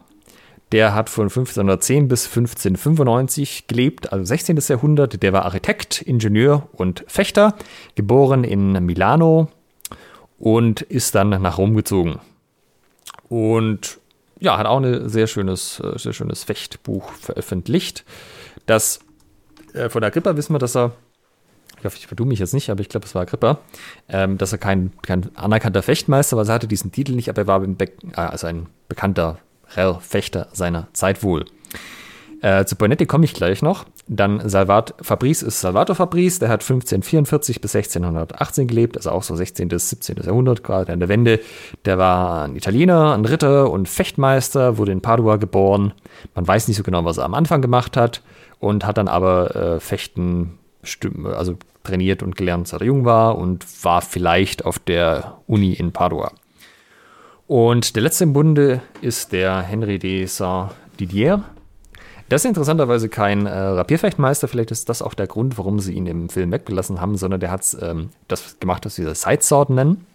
Das war ein Franzose, der wurde auch bei so einer äh, reichen Familie in der äh, Perduis-Provinz äh, geboren und der war 25 Jahre lang in der französischen Armee, war da auch im Krieg in Italien und äh, interessanterweise Salvator Fabrice äh, oder der, der Saint-Didier meint, er hat mal einen Italiener getroffen namens äh, Fabrice, während er an seinem eigenen Fechtbuch gearbeitet hat und ähm, in Frankreich, das, man geht davon aus, dass es wahrscheinlich Salvator Fabrice war, also dass die zwei sich tatsächlich kannten. So, über die Herren wird alles in der Rapierfolge noch sehr viel zu hören sein, weil die natürlich sehr, sehr prägend waren für die verschiedenen Rapierstile. Äh, das sind auch Leute, die in der HEMA-Szene recht bekannt sind, darum will ich da jetzt nicht weiter drauf eingehen. Äh, wer noch eine spannende Gestalt ist, ist Bonetti. Das ist Rocco Bonetti. Und der hat eine Kampfkunstschule aufgemacht in London 1576. Und wenn man jetzt so hört, London. Ich habe mir gerade gedacht. er ist übrigens Italiener. Und wenn man jetzt hört, ein äh, Italiener in London, in dem Zeitraum, gab es da nicht so einen Herren, der ganz arg, äh, ganz arg was gegen Italiener hatte, die in dieser Zeit in London Rapier unterrichtet haben? Ja, George Silver hat natürlich was über Rocco Benetti zu sagen, nämlich, dass der ein riesen, äh, ein riesen Sack ist, um es mal zusammenzufassen. Und der ist aber ganz interessant. Also man weiß fechterisch nicht so viel über den, aber der ähm, hatte eine richtig gut laufende Schule und der hat, ähm, also seine Fechtschule war in einem Gebäude, was später das Blackfriars Theater wurde. Und das Blackfriars Theater, das gab es zweimal und da wurde unter anderem Shakespeare aufgeführt. Also wer sich irgendwie mit dem Shakespeare-Zeug auskennt, sagt das auf jeden Fall was. Und das zweite Black, ähm, das Moment, wie hieß es jetzt? Blackfriars Theater wurde in den ehemaligen Räumen von Bonettis Fechtschule aufgemacht. Also die Räume waren ziemlich groß, dass da ein ganzes Theater hinterher reingepasst hat. Und äh, Bonetti hat sich das natürlich nicht gefallen lassen, dass ihn da die ganzen Engländer angepöbelt haben. Ähm, ich, ähm, ich weiß nicht, ob sie das speziell gegen George Silver gerichtet hat oder mehr so das ganze Ding. Und der hat gemeint, er könnte, Moment, ich muss kurz die, Ah, er könnte quasi äh, jeden Engländer die Knöpfe seines Anzugs antippen. Das war so ein bisschen so ein Ding, dass man, wenn man mit ähm, stumpfen Waffen gefochten hat, also zu der Zeit gab es, ähm, ich weiß nicht, ob es die Regel war, aber es gab es auf jeden Fall so Eskalationsstufen, dass man erst gesagt hat, wir fechten jetzt einmal stumpf und dann gucken wir mal, wie es läuft, ne? Und wenn du dann noch sagst, ich will es wissen, dann können wir auch noch mal scharf fechten, aber so quasi, dass man nicht gleich stark fechtet, sondern erstmal guckt, oh, der andere fecht viel besser als ich, vielleicht ist das keine gute Idee. Und da gibt es von ein paar Leuten Geschichten, dass die eben den anderen, da hatte man so große runde Knöpfe das, ähm, an den Mänteln dran, dass das quasi der Witz war, dass man den anderen auf die Knöpfe getippt hat. Und wenn das halt so vier Knöpfe waren, hat man halt alle vier nacheinander angetippt. Und dann wusstest du, wenn du das nicht abwehren konntest, dass er deine vier Knöpfe antippt, dann kann er dich natürlich auch so erwischen. Ja. Und äh, ja, das hat quasi Bonetti gesagt. So ein, ich könnte jedem Engländer hier auf die Knöpfe tippen so mal übersetzt. Und dieses, äh, dieser Ausspruch wiederum, der hat Einzug bei Shakespeare gefunden, nämlich in Romeo und Julia. Das habe ich nicht gewusst. Ja, und zwar äh, gibt es eine Szene in Romeo und Julia, wo Mercutio über Tibalt sagt, The very butcher of a silk button. Ja, also der, der Schlechter eines äh, Knopfes. Und das ist genau auf dieses Statement bezogen von Bonetti, der ähm, äh, öffentlich quasi gesagt hat, er könnte jeden Engländer auf seine Knöpfe patschen. Und daraus leitet sich die Theorie ab, dass die beiden Familien aus äh, Romeo und Julia, nämlich die Montagues und die Capulets, tatsächlich, also das spielt eigentlich in Italien, ja, aber tatsächlich unterschiedliche Fechtschulen repräsentieren. Mhm. Und da habe ich ein geiles Paper gefunden, das werde ich auch verlinken. Ähm, wo, im, wo das im Wesentlichen ausgeführt wird, dass Fechten in Shakespeares Zeit natürlich relativ wichtig war und dass er von dem, wie sie sich verhalten, also dieses über die Italiener schimpfen, über die Engländer schimpfen oder halt, hier sind es nicht die Italiener und die Engländer, sondern die, die Spanier, weil die Spanier ja das Dresa gemacht haben und der andere, der Bonetti ja auch das Dresa gemacht hat. Äh, nee, sorry, der, ähm, Nee, vergiss, was ich gesagt habe, das war der, das war der andere. Aber dass es halt so rauskommt. Kann man schon mal durcheinander kommen hier. Ja, äh, also, dass es so rauskommt, dass es eigentlich die zwei Familien unterschiedliche Fechtsstile repräsentieren und ja. auch unterschiedlich fechten und dass das in äh, Romeo und Julia halt auch aufgegriffen wird. Natürlich heutzutage äh, glaube ich nicht, dass das noch so eine große Rolle spielt, sondern das wird halt alles das gleiche Bühnenfechten sein. Aber zu Shakespeares Zeit war das natürlich ein bisschen anders, weil man da an diesen Streitereien, die ja auch durchaus sehr öffentlich ausgetragen wurden, noch wesentlich näher dran waren. Übrigens, absoluter Fun Fact ähm, zu Shakespeare, ähm, dem Theaterstück zu Hamlet habe ich in der Schule das erste Mal ein Schwert in der Hand gehabt und mich äh, mit meinem ähm, Schulfreund sozusagen duelliert. Wir haben äh, Hamlet und Laertes äh, gespielt. Und ähm, also Laertes äh, war, war angepisst, weil ähm, ja, sein Vater umgekommen wurde und man schrieb es Hamlet zu, aber es war eigentlich so ein bisschen äh, nicht die Wahrheit. Auf jeden Fall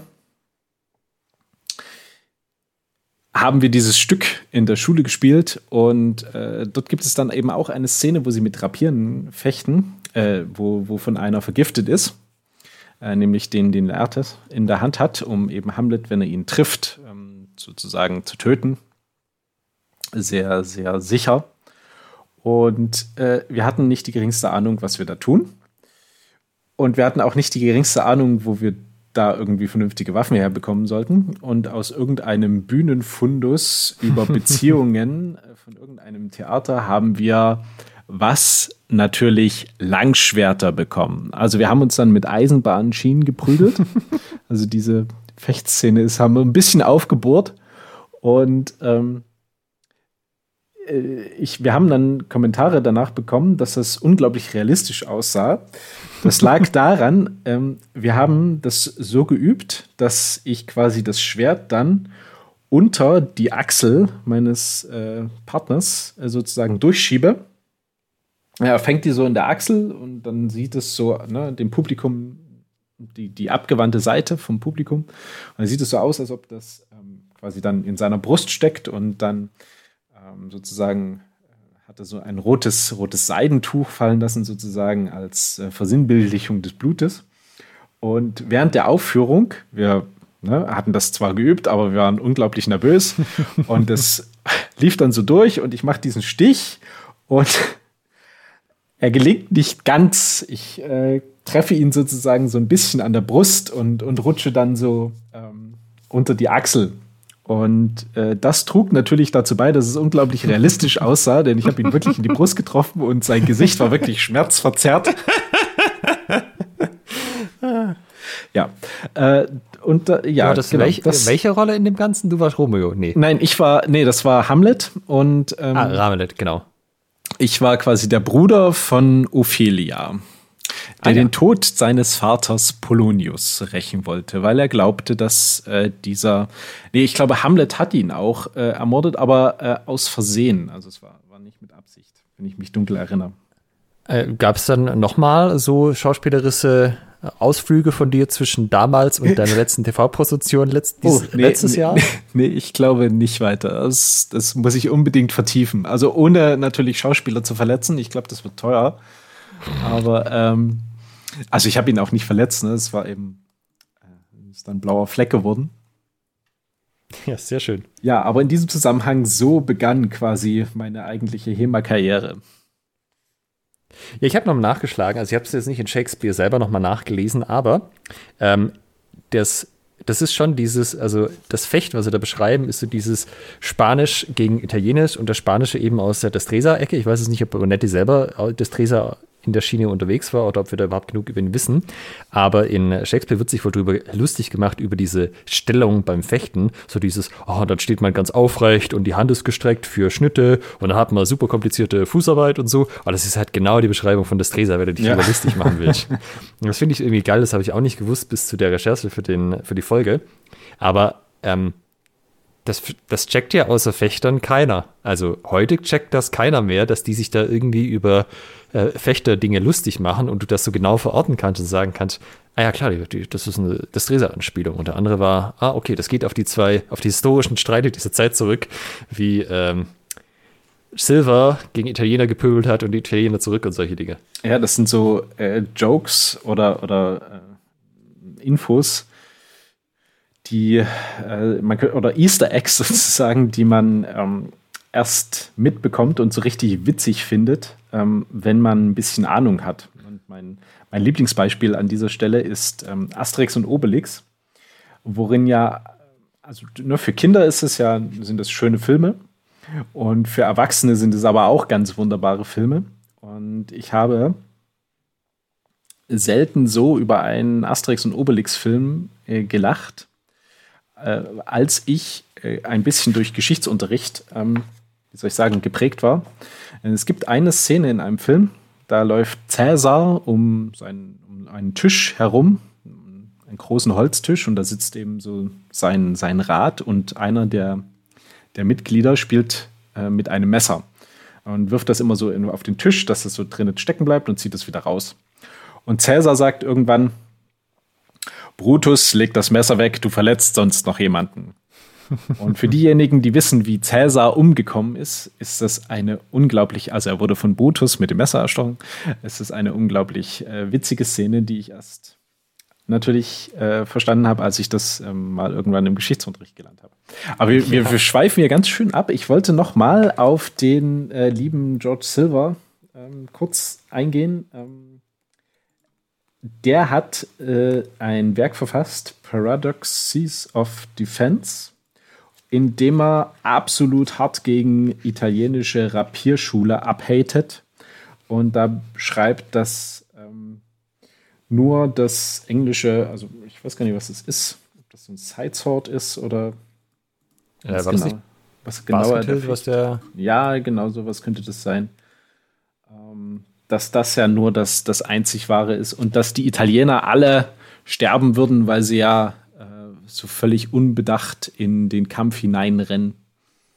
Ja, das, äh, die Diskussion, die er da aufmacht, ist ja auch dieses, ist der Stich oder der Hieb schneller? Ja. Was ja eine Jahrhunderte währende Diskussion ist, die heute ja immer noch lebt auch so diese, diese, also man, wenn man nicht wüsste, dass es aus dem 16. Jahrhundert ist, dann könnte man auch sagen, ja, das hat keine Ahnung, letztes Jahr irgendein äh, Hemaist in einem Artikel geschrieben, der sich darüber aufrecht, dass manche Hema-Fechter irgendwie so völlig unbedacht ins Gefecht hineinstürmen und versuchen, mit ja, genau. einem Stich zu treffen. Ja, also das ist der Hintergrund hinter dem, hinter dem Duell. Ähm, ja, um noch kurz um das noch abzuschließen, was mit den drei Gaunern passiert. Äh, er, also Wesley, der Mann, der Mann in Schwarz, hat dann den besten Fechter aller Zeiten bezieht quasi. Also hat gezeigt, dass er ein großartiger Fechter ist. Als nächstes stellt sich ihm Fetzig der Türke entgegen. Und Fetzig wird gespielt von Andre the Giant. Und das war einer, der äh, litt an Riesenwuchs, ist auch nicht so wahnsinnig alt geworden und war Wrestler und Schauspieler und hat eben in dem Film mitgespielt. Witzigerweise ähm, wurde in den 70ern zuerst überlegt, ob man nicht The Princess Bride verfilmen wollte. Und damals war Arnold Schwarzenegger im Gespräch für die Rolle des Riesen, was irgendwie auch witzig gewesen wäre. Und der ähm, ist im Buch auch ganz witzig beschrieben. Bei dem Buch ringt er tatsächlich auch. Und es ist halt auch so dieses Problem, er ist allen anderen körperlich so überlegen, dass er immer sich zurückhalten muss.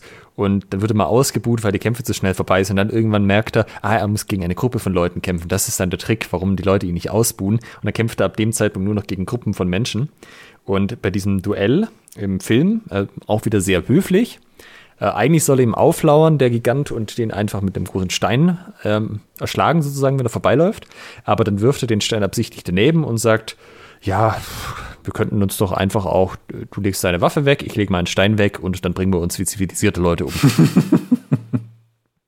und im Buch ist das auch so nett beschrieben, weil er dann halt mit dem Mann in Schwarz kämpft und dann so merkt, ach fuck, jetzt habe ich jahrzehntelang nur gegen, gegen Gruppen gekämpft. Ich weiß gar nicht mehr, wie man das macht, wenn man nur gegen einen kämpft. Ich muss mich da erst justieren.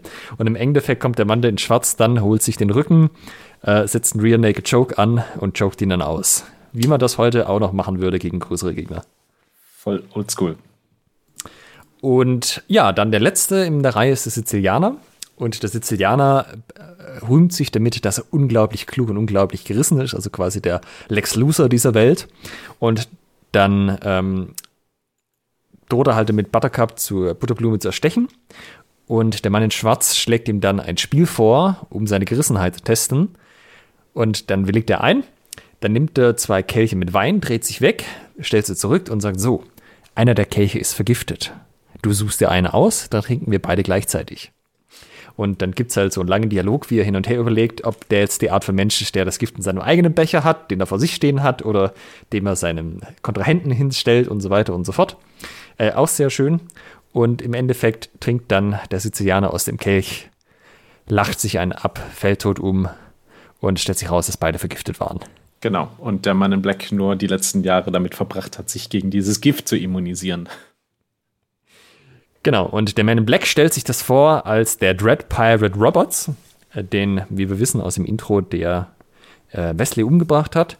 Und es stellt sich dann später raus, dass er eben Wesley ist. Er gibt sich dann Butterklume irgendwann zu erkennen und sagt, naja, also der Dread Pirate Robert, ja, also der, der letzte Dread Pirate Robert hieß gar nicht Dread Pirate Robert, der war auch nicht der ursprüngliche, der hat den Titel nur übernommen und der wollte sich aber irgendwann zur Ruhe setzen und dann hat Wesley quasi den Titel übernommen und so ging das quasi ein paar Generationen zurück, dass ja, du kannst einfach nicht äh, auf hoher See sein und dann irgendwie äh, Franz Müller heißen, sondern du brauchst halt eine starke Marke, ja, dann Dread Pirates Robert, das ist halt die Marke. Und auch hier ganz spannend, es gibt tatsächlich einen Piraten, der so hieß, namens Dread Pirate Roberts, ähm, voller Name Bart Bartholomeus Roberts, also known as Black Bart. Und der war in der Karibik tätig im frühen 18. Jahrhundert und wird von vielen als der erfolgreichste Pirat aller Zeiten angesehen. Hört, hört. Genau, der Rest des Films ist auch sehr schön, fechterisch dann allerdings nicht mehr so, äh, so wahnsinnig relevant. Wir können vielleicht noch spoilern, dass am Ende dann Inigo tatsächlich auf den Mann mit den sechs Fingern trifft und seinen Satz sagt, Hello, my name is Inigo Montoya, you killed my father, prepare to die. Und es wird dann noch gefochten. Ne? Genau, also erstmal sagt er das dem im Gang und er hat sich ja schon ausgemalt, wie das alles sein wird, dass er um Gnade winselt oder was auch immer und oder vielleicht auch direkt auf ihn zustürmt. Und was er dann macht ist, er guckt ihn an und rennt weg. Das bringt Inigo total aus der Fassung, weil damit hätte er ja nie gerechnet, dass der andere etwa abhaut, wenn er ihn zum Duell fordert. Und er schafft es dann aber irgendwann, ihn zu stellen und dann kommt es ähm, zum zweiten großen Fechtduell des Filmes. Und das ist auch sehr spannend, weil ähm, Warum ist Inigo nochmal nicht in Topform? Nee, Inigo ist schon in Form. Ah, nee, stimmt. Äh, sorry. Inigo kommt dann in den Raum gestürmt und der andere hat ihm sozusagen eine Falle gestellt und er wirft ihm seinen Dolch in den Bauch, so ganz hinterhältig und hinterrücks. Ja, ja. Und dann kämpfen sie. Ja. Also er kämpft schon mit einer angestochenen Hauptschlagader. Hat man ja nicht mehr so viel Zeit dann. Genau, und da kommt auch was, was ich danach ähm, so nicht mehr aus Filmen kenne. Und zwar, er wehrt noch ab, aber er wehrt zu wenig ab. Also der andere versucht ihn sozusagen ins Herz zu stechen oder ins Körperzentrum und er schafft es noch weit genug zu versetzen, dass er nicht ins Herz gestochen wird, aber er trifft, wird dann halt der Schulter getroffen. Ja, also so dieses, er schafft es noch was zu machen, aber weil er so angeschlagen ist, nicht mehr so weit, wie er eigentlich müsste. Und das finde ich irgendwie auch geil, weil das ist ja auch so ein Ding aus dem Fechten, dass du halt nicht sagst, er trifft entweder oder er geht komplett vorbei, sondern dieses Zwischending, ja, er trifft aber halt nichts unmittelbar Tödliches, aber angenehm geht anders. Ja, es rutscht irgendwie so ab und äh, wie die Geschichte ausgeht am Ende, das äh, sollten, wir, sollten wir offen lassen. Was meinst du? Ja, ich glaube, das lassen wir offen. Das, es wissen die Leute entweder oder sie schauen sich jetzt den Film an und ich glaube, fechterisch ist das auch nicht das Allerrelevanteste. Ja, es gibt auf jeden Fall äh, ziemlich viele äh, witzige Szenen und also ich habe sehr, sehr, sehr, sehr viel gelacht bei dem Film. Äußerst unterhaltsam und kurzweilig. Ja, die Gags sind auch nicht veraltet. Im Gegenteil, es gibt ein schönes Zitat, wo dann der Riese, also Fetzig, den Mann in Schwarz fragt, warum er denn eigentlich eine Maske trägt. Ist, Oh, it's just that masks are terribly comfortable. I think everyone will be wearing them in the future. Ah, oh, ich denke, Masken sind einfach wahnsinnig bequem und ich denke, jeder wird sie in der Zukunft tragen. Wo man ja quasi sagen könnte, da hat er das Jahr 2020 vorausgesagt. Antizipiert. Vielleicht, hat, vielleicht hat er auch Fechtmasken gemeint. Ne? Ja. Masken sind in vielerlei Hinsicht unglaublich. Ja, genau, ein sehr schöner Film. Wer ihn nicht gesehen hat, lohnt sich anzuschauen. Wer ihn schon gesehen hat, lohnt sich in Nostalgie zu schwelgen und ihn nochmal anzuschauen. Oder das er Buch hat, zu lesen, wenn man es noch nicht hat. Oder das Buch zu lesen, ja, wo man noch ein bisschen mehr Hintergründe mitkriegt. Ähm, und äh, William Goldman, der Autor des Buches, hat auch das Drehbuch für den Film geschrieben, weshalb der Film auch sehr nah an dem Buch ist. Das ist auch äh, eine Situation, die man heute nicht mehr so oft hat. Ich konnte leider nicht rausfinden, woher der Autor eigentlich diese ganzen Fechtgeschichten wusste. Also, dass hat ihn irgendwie scheinbar keiner gefragt. Ich habe da kein Interview oder was ähnliches gesehen. Er ist leider auch verstorben. Also ich kann ihn auch nicht mehr fragen. Weil das hätte ich schon noch spannend gefunden, äh, zu wissen, woher er das eigentlich, eigentlich alles wusste. Also wie das an ihn rangetragen worden ist, ob er sich irgendwie selber mit der Geschichte äh, auseinandergesetzt hat oder was auch immer, weil wenn das sozusagen aus dem eigenen Interesse draus entstanden ist, dann wäre er ja der, also wenn er jetzt quasi heute in, im besten Jahren wäre seines Schaffens, wäre er ja voll der Kandidat gewesen, irgendwie HEMA groß rauszubringen und da, da äh, sich dafür zu interessieren und da selber begeistert bei der Sache zu sein. Ja, und in diesem Podcast als Gast aufzutreten. Das sowieso. Gut. Ich glaube, wir haben den Film soweit ähm, soweit einmal durchgemacht. Wie gesagt, zwei, äh, drei spannende Artikel ähm, werden wir noch verlinken. Das über, wie das war mit dem letzten Duell von dem Argos. Dann, wie das aussieht mit den ganzen äh, Italiener beschimpfen sich, ähm, mit Dingens hier, äh, Engländern in London. Und ja, äh, lohnt sich dieses Mal tatsächlich noch mehr als sonst vielleicht sogar die Show Notes zu lesen. Ja, das Buch zu lesen, den Film zu sehen. Das war hier quasi war nur eine riesengroße Spoiler-Nummer, die wir hier äh, gestartet ja. haben. Was war deine Lieblingsszene? Äh, meine Lieblingsszene war in diesem Sumpf. Ähm, ich habe gerade den Namen vergessen. Äh, was war das? Pit of Despair oder so? Irgend, irgend so ein, ein, ein Sumpf, in dem sie dann. Ach, der Feuersumpf war Der Feuersumpf, genau. Ja. Äh, in dem sie sind und äh, die Ratten ähm, dort äh, kommen. Und ja, schaut euch den Film an. Ich, ich musste, als die, die Ratten haben eine spezielle Bezeichnung und äh, ich, ich habe äh, so schallend losgelacht, als äh, ich diese Bezeichnung gehört habe. Das ist ähm, fantastisch. Ah, ja. Kleiner Cliffhanger jetzt hier zum Ende, aber guckt euch den Film an. Spannenderweise gibt es einen äh, Dokumentarfilm von 2017, der genau nach dieser Bezeichnung benannt ist. oh, was wir auch noch verlinken werden. Ähm, Guy Winzer hat mal ein Video zu dem Ganzen gemacht, wo er so ein bisschen das mit den Rapierfechtern nochmal analysiert, wie das denn aussehen könnte, weil das wird jetzt nicht verwendet im Sinne von äh, der Rapierfechter sowieso, sondern wie Angriffe, wie also Ponentis Defense, äh, eine Capoferus eine Attacke und Guy hat das ganz nett analysiert, äh, wie das aussehen könnte, was die Einzelnen gemacht haben. Außer ein bisschen witzig. Auch das werden wir einbetten auf der Homepage. Ja. Das ist auch in den Show Notes. Uns würde natürlich interessieren, ob äh, äh ob und wie euch diese Folge heute gefallen hat, denn äh, das war ja schon so ein bisschen ähm, was Besonderes, könnte man sagen. Ähm, wir haben ja auch eine kleine Umfrage gestartet, die auch immer noch äh, läuft, in der wir uns Feedback von euch einholen.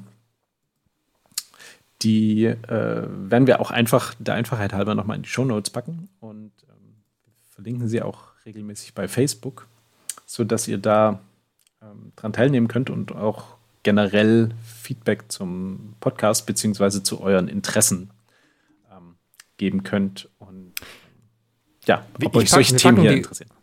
Wir packen die unter einen Link und zwar unter schwertgeflüster.de slash feedback 2021. Da mache ich ein bisschen Post-Production-Magie, dass wir den Link dann unter diesem dass man, die, dass man die Umfrage unter diesem Link dann findet. Also schwertgeflüster.de slash Feedback 2021, also für die Jahreszahl, alles zusammengeschrieben.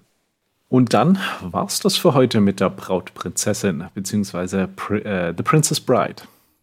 Ich bedanke mich fürs Zuhören und hoffe, ihr fandet diese Folge genauso unterhaltsam wie Alex und ich. Also ich hatte auch bei dieser Folge heute sehr, sehr viel Spaß. Und äh, die, die ganzen Einsichten, die ja noch offenbart wurden zu Romeo und Julia, ganz fantastisch. Ja, auch da sollte man meinen, das ist so ein schwülziges Liebesdrama-Dings, aber eigentlich geht es ja um die Eigentlich geht es ums Fechten, ums Fechten, genau, ganz genau. Dann macht's gut zusammen. Bis In diesem Sinne, Mal. tschüss. Ciao. In der nächsten Folge geht es mit den Disziplinen des historischen Fechtens weiter und wir gucken uns ein, mehrere, viele, unendlich viele Systeme an in einem, nämlich den Säbel oder die Säbel, wie man vielleicht auch sagen könnte. Und wir haben uns dazu auch einen Experten eingeladen, den Oliver Janseps. Seid gespannt.